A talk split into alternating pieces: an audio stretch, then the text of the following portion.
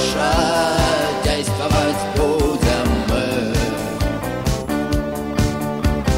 Дальше действовать будем мы. Здравствуйте, уважаемые зрители! Сегодня у нас в гостях э, человек, который был э, в свое время, в дев- в 2000-х годах, одним из знаковых российских э, федеральных чиновников, а сейчас стал предпринимателем. Это управляющий партнер компании «Альтера Капитал» Кирилл Андросов. Кирилл Андросов родился 13 июня 1972 года в Мурманске. До 2004 года работает в администрации Санкт-Петербурга и ОАО «Ленэнерго» первым заместителем генерального директора. С 2004 по 2008 год директор департамента, заместитель министра экономического развития и торговли. С 2008 по 2010 год заместитель руководителя аппарата правительства Российской Федерации Сергея Собянина. В начале 2011 года сформировал фонд прямых инвестиций «Альтера Капитал» объемом 350 миллионов долларов. Кирилл, доброе утро. Добрый день, Олег. Здравствуйте тоже. Здравствуйте, Олег. Кирилл мой еще большой друг из Петербурга. Сидя между двумя Олегами, могу загадать желание. В конце Два желания, передачи пап. скажу, какое оно Два будет. желания, потому что Юрьевичи оба. Оба за Олега Юрьевича еще, видишь? Подумаю над вторым. Кирилл заехал в гости к нам, и в офис, ко мне вернее, а, по делам. И вот мы решили воспользоваться случаем. Это, кстати, полный эксклюзив. Кирилл никогда, по-моему, не давал никому интервью в кино, нет? Это правда, да. Тем более таких неожиданных и неподготовленных. Мы тебя сейчас будем подлавливать. Так кем быть лучше, чиновником или предпринимателем? Я думаю, что наша передача должна вот такой, такой угол нести. Потому что половина нас смотрящих желает быть чиновниками и мечтает туда попасть. А ты как раз представитель, который оттуда сам ушел. То есть вот кем все-таки лучше быть? Ответ простой. Лучше быть самим собой. Если в тот момент, когда ты сам собой, ты считаешь, что тебе надо быть чиновником по тем или иным причинам, причины могут быть как чистые, так и не совсем чистые, постарайся быть чиновником. Если сегодня ты считаешь, что ты можешь пользы больше принести для своей семьи, для себя самого и для своей родины в бизнесе, будь бизнесменом. Понятно.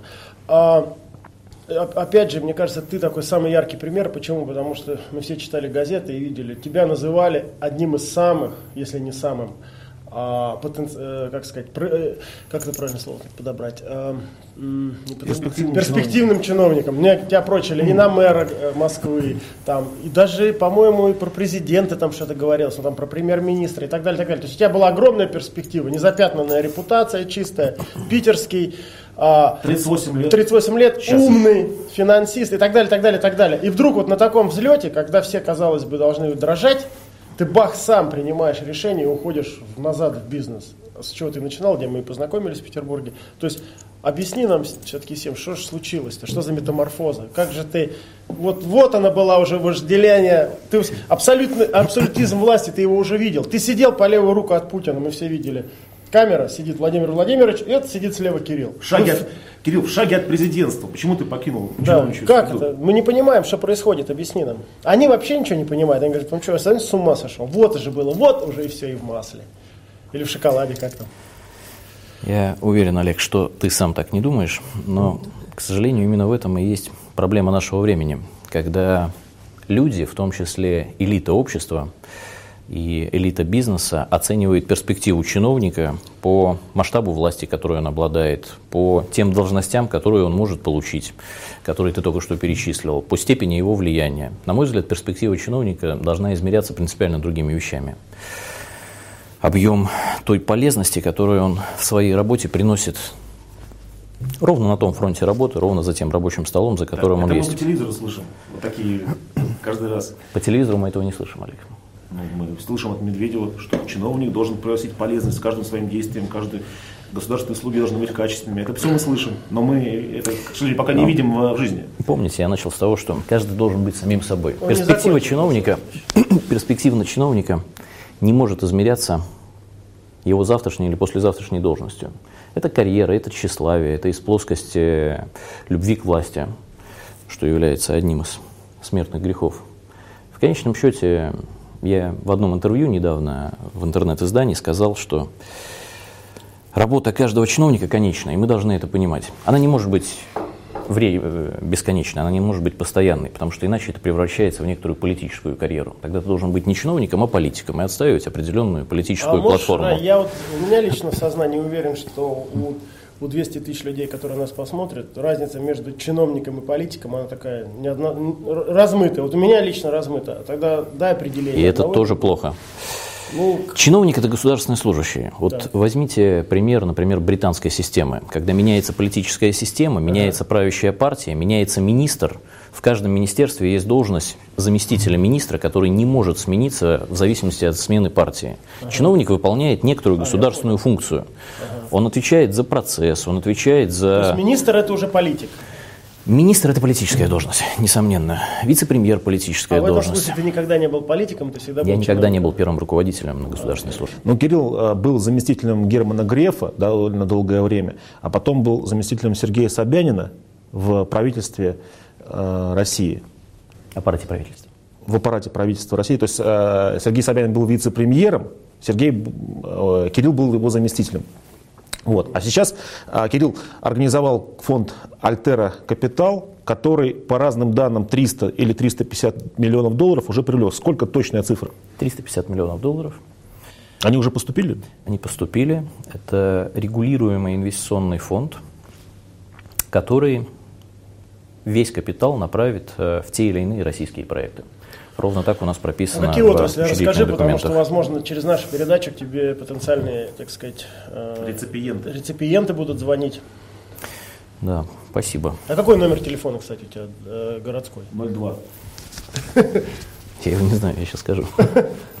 Ясно. Но я предпочитаю... Значит, телефон такой 745 81 87. Пожалуйста, Да, звоните. точно. Спасибо, 745 81 87. Итак, какие отрасли должны позвонить? Те Деньги не инвестиционные... берем за джинсу, кстати. те инвестиционные идеи, которые имеют оправданный ИРР, внутреннюю норму доходности, выше 30%, Но все равно много позвонит. Давай сужай. а, мы не ограничиваем себя отраслями. Любая инвестиционная идея, в которой Тогда есть мы- менеджмент, в которой есть собственник, который дает ИРР больше 30%, она интересна. Если Тинькофф кредитные системы делает такой ИРР, А если больше? вы интересны Очень нам. Я не интересно. уверен, что мы интересны вам. А, хорошо. Ну, тогда будет много людей вас звонить вам. А сколько инвесторов сформировали вот этот, этот капитал 350 миллионов? Да, и кто инвесторы фонда? Это небольшой круг инвесторов. Все они представляют Потому что ты из, ну, только что из должностей перечисленных, сейчас подумаешь, что это деньги Собянина, там, Грефа или еще чего-нибудь, чиновников каких-то. Или как ты их политиками теперь назвал уже? Думать можно все, что угодно, Да, но скажи. поскольку я подчеркнул, что наш фонд регулируемый, он зарегистрирован в комиссии по ценным бумаг Люксембурга, всю сведения, все сведения об инвесторах и об источниках происхождения денег э, мы обязаны были туда подавать. Но однажды, пройдя эту процедуру регистрации, поскольку фонд является частным и закрытым, в последующем мы не обязаны раскрывать э, наших инвесторов. Если у кого-то из юристов Ну, это или из наших или партнеров Или все подряд? а, В основном это иностранцы. Несомненно, у нас есть и русские деньги, но есть и иностранные. Ну, иностранцы, иностранцы или иностранцы бывшие русские? Знаете, с теми партнерами, с которыми мы сейчас работаем, рассматривая возможность проинвестировать в них, для них э, не имеет значения, кто инвесторы, для них имеет значение, кто принимает инвестиционные решения. Альтера Капитал – это компания, в которой есть три партнера, я один из этих партнеров. И... Кто еще? Или не раскрываете? Нет, раскрываем, да, Евгений Астахов и Вячеслав Пивоваров, два абсолютно профессиональных человека с хорошим инвестиционным и бизнес-бэкграундом в России, которые, в отличие от меня, никогда не работали на государственной службе. Где они работали? Что я не знаю. Евгений Астахов был старшим вице-президентом ТНК БП, отвечал за МНА сделки. До этого был партнером Эрнстен Янга по налоговой практике. Вячеслав Пивоваров более 10 лет провел на Уолл-стрит и управлял различными хедж-фондами. У него за плечами больше 200 сделок в Хорошая инвестиционной команда. сфере. Мы очень дополняем друг друга, как мне кажется. Понятно. Поэтому наших контрагентов интересует, кто мы, как люди, которые инвестируют в них. А происхождение денег – это скорее для спекуляций. Хорошо, так все-таки основной мотив надоело или больше заработать решил? Или... Ну, очевидно, что больше зарабатывается на предпринимательстве, чем на а, чиновничестве, правда? Да, простой ответ. Я на государственной службе суммарно 8 лет. Два года в Петербурге и 6 лет в Москве. За эти годы у меня была очень интересная работа, я многому научился, но те средства, которые я заработал за свой предыдущий бизнес-опыт, в какой-то момент они заканчиваются, и я принял для себя решение что-то поменять в жизни, чтобы заработать самостоятельно. А чиновнику зачем вообще деньги нужны? У него же все бесплатно, там, транспорт бесплатно, э, Дача. дача, машина, все бесплатно, можно же не тратить ничего. Мигалка, как от мигалки отвыкал? А мигалка замминистру не положена, да? Зам аппарата положено. Зам руководителя аппарата положено, да. Э, Бесплатная только машина.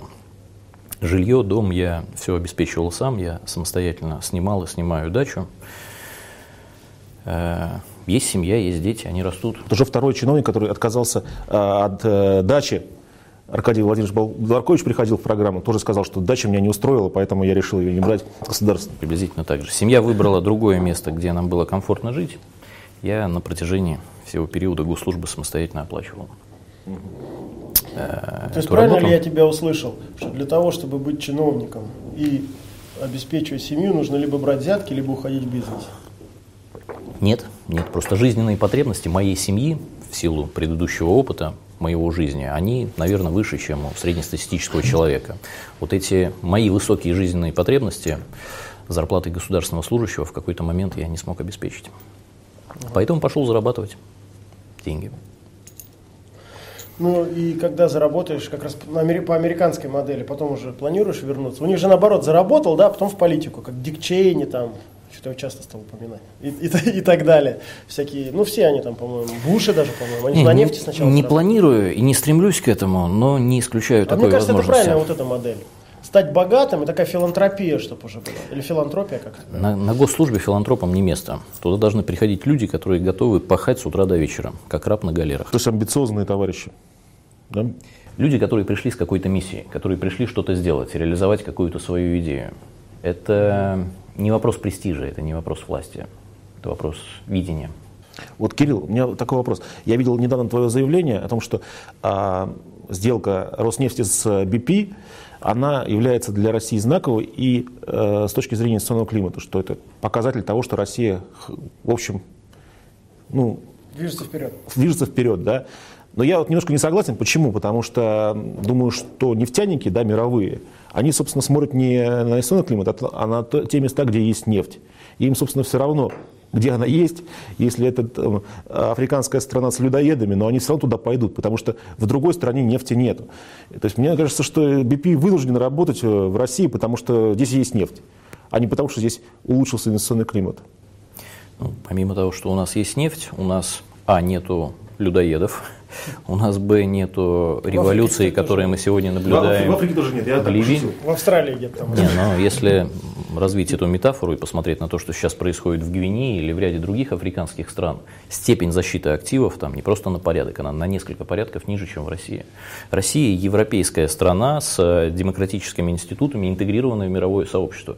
Это сегодня не отрицает никто. Я А, отрицаю.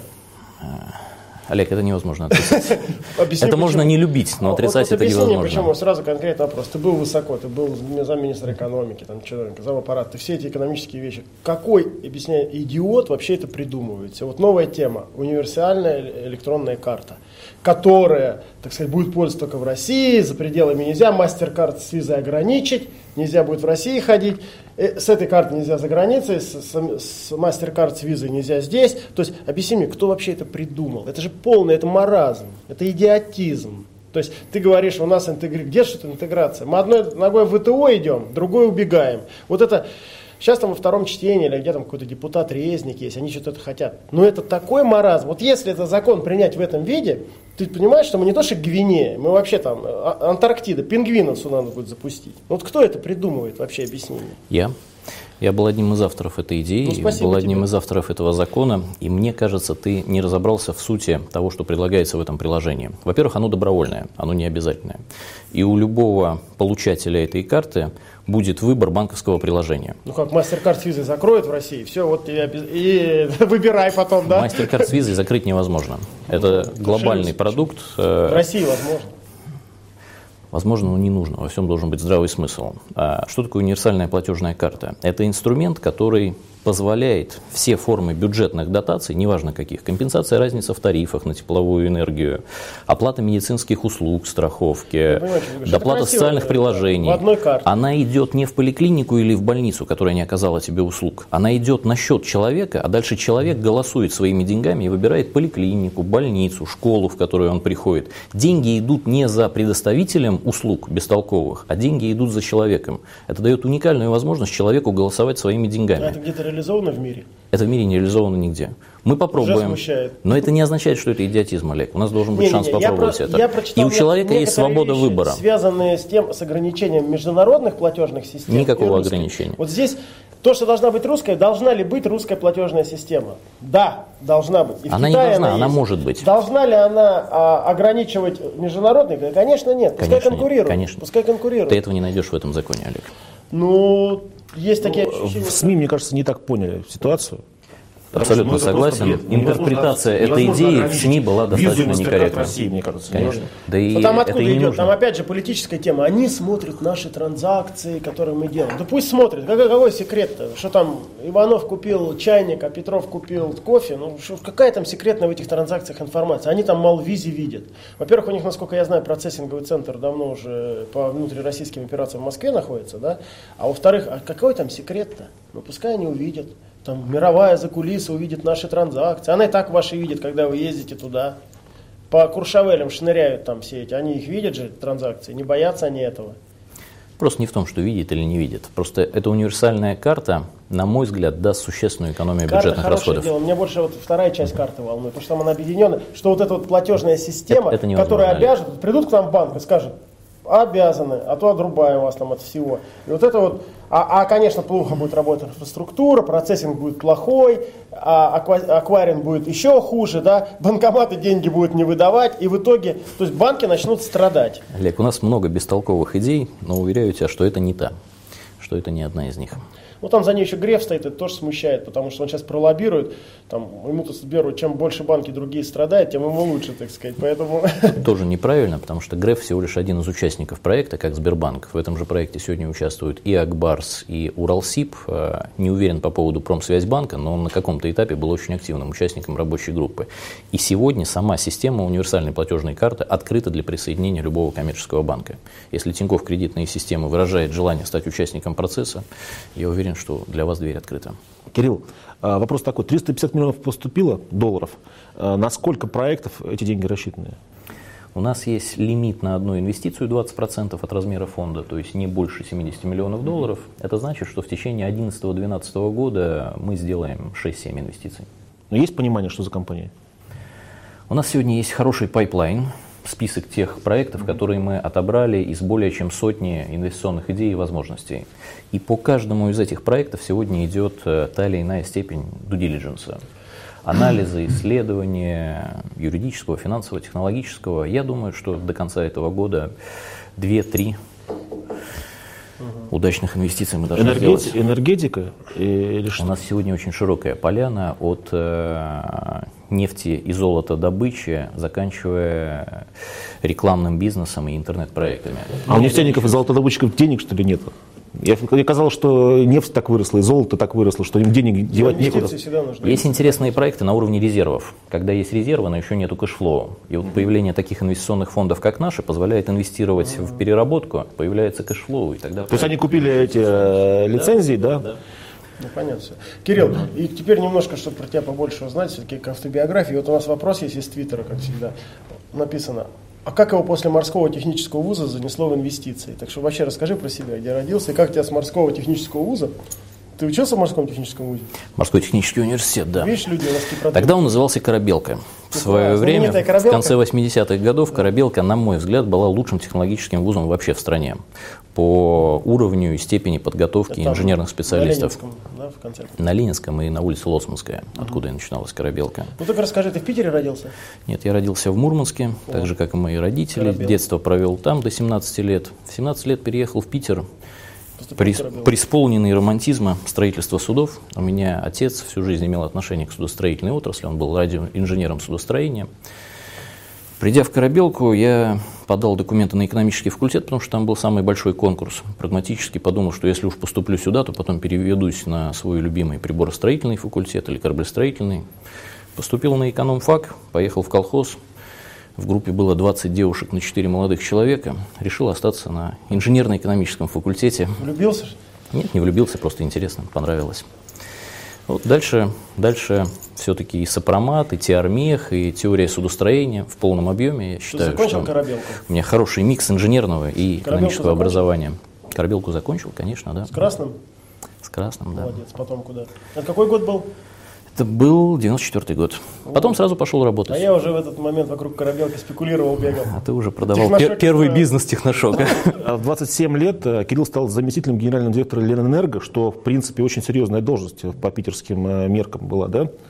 В 27 лет, очень э, рано. Да, это тогда была немножко авантюра. И ты куда уехал после корабелки? В Америку? После корабелки я остался в Питере. В Питере я работал в двух структурах. Дом Плюс, я занимался инвестиционными проектами недолго. Потом перешел в инвестиционно-банковскую компанию Ganza Investments.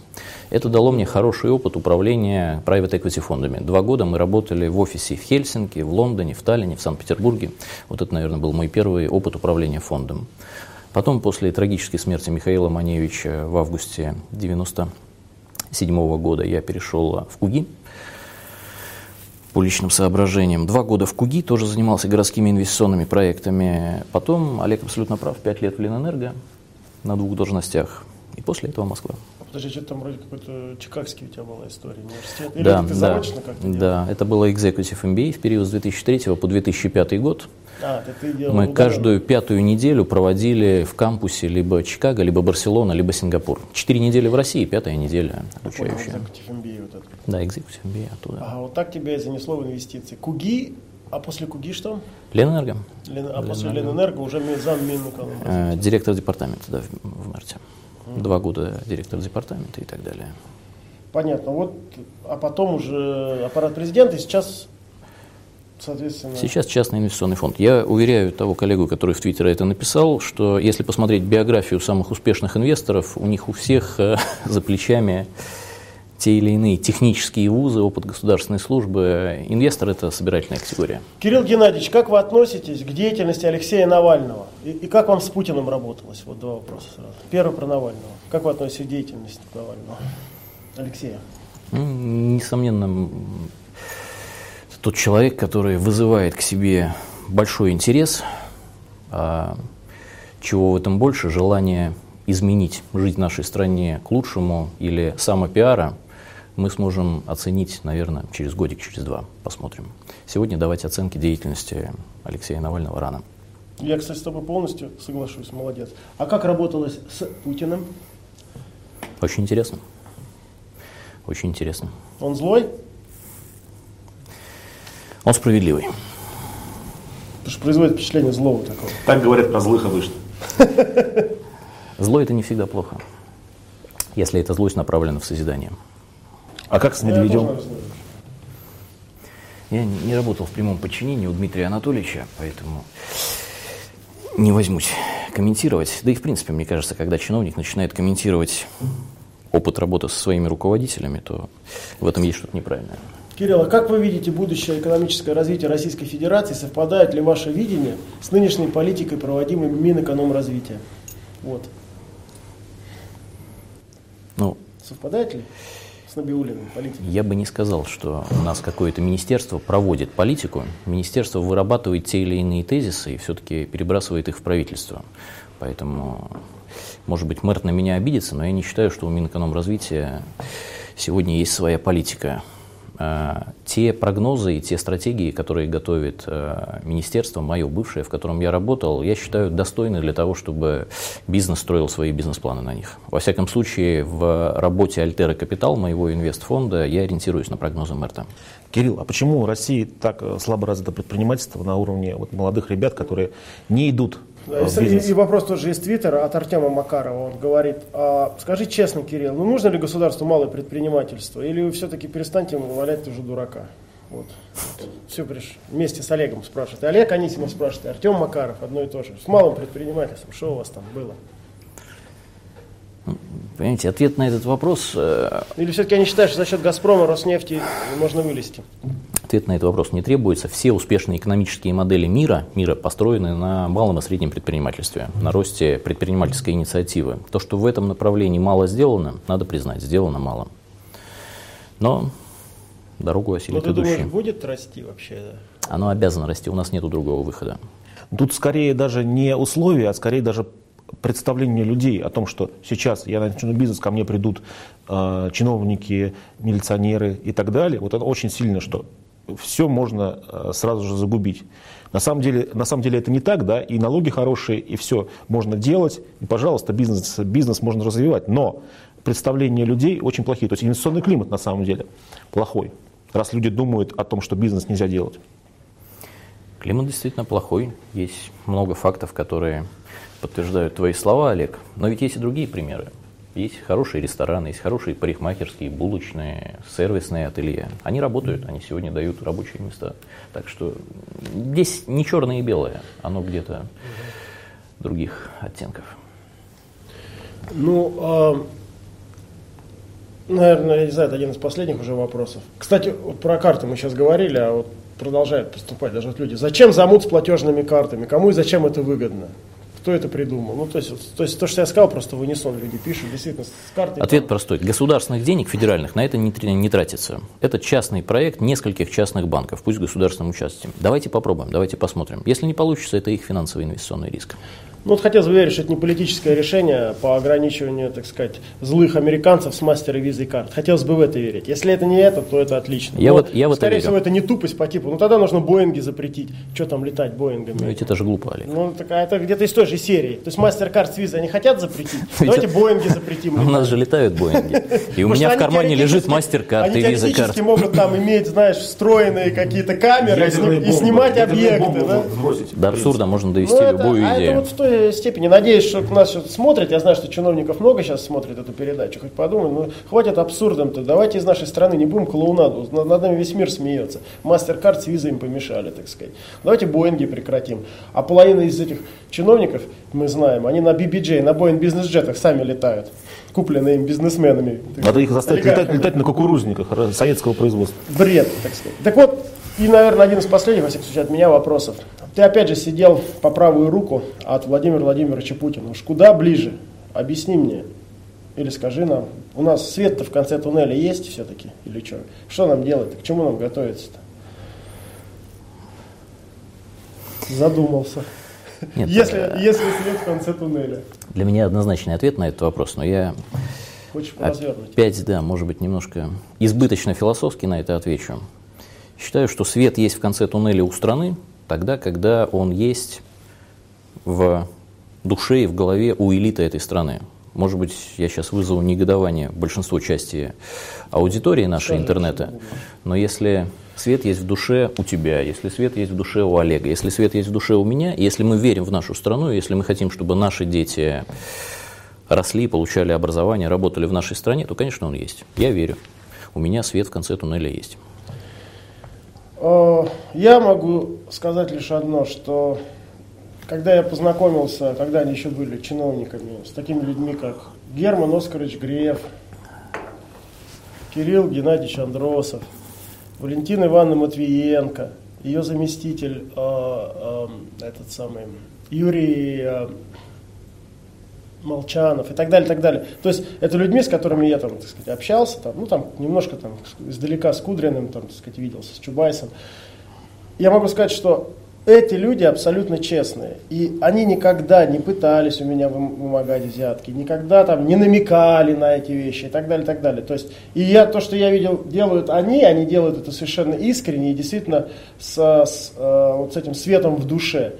Единственное, что хотелось бы, мне кажется, Собянина я бы туда даже отнес. Единственное, что бы мне хотелось, чтобы таких чиновников, тире политиков, мы, наверное, попытались... Тире бизнесменов. тире бизнесменов становилось больше, и тогда, наверное, действительно у нашей страны есть в конце туннеля. И мне очень приятно, что я рядом с тобой сижу, что такие люди Спасибо, Олег. такие хорошие, так высоко были. Жалко, что вы оттуда уходите. Спасибо тебе за время. Кстати, в моем случае это было резюме, я уже резюмировать не буду после передачи. Вот мое заключительное слово это было резюме. А, Кирилл, и в завершение программы э, представь себе вот э, в той камере молодого парня, который родился в Мурманске, сейчас ему 16-18 лет, и какие ты можешь ему дать советы на будущее? Он смотрит с этой знаменитой горы Посмотри, на корабли, на бухту, на кораблике. Встань пораньше, приди на площадь пяти углов, посмотри вокруг, там прекрасная панорама, посмотри, какие яркие дома, красного, синего, желтого цвета. Это всегда отличало наш Мурманск тем, что на фоне серости, которая была вокруг, серости неба и серости снега, дома были яркого цвета. Жизнь не такая серая, как может казаться из интернета и средств массовой информации. Жизнь вокруг тебя яркая и полна неожиданностей. Возьмешь ты их, не возьмешь, зависит от тебя. Увидь ту красоту, которая вокруг, и возьми ее. Вот, наверное, единственный совет. В бизнесе все придет после этого. Спасибо еще раз. Спасибо большое.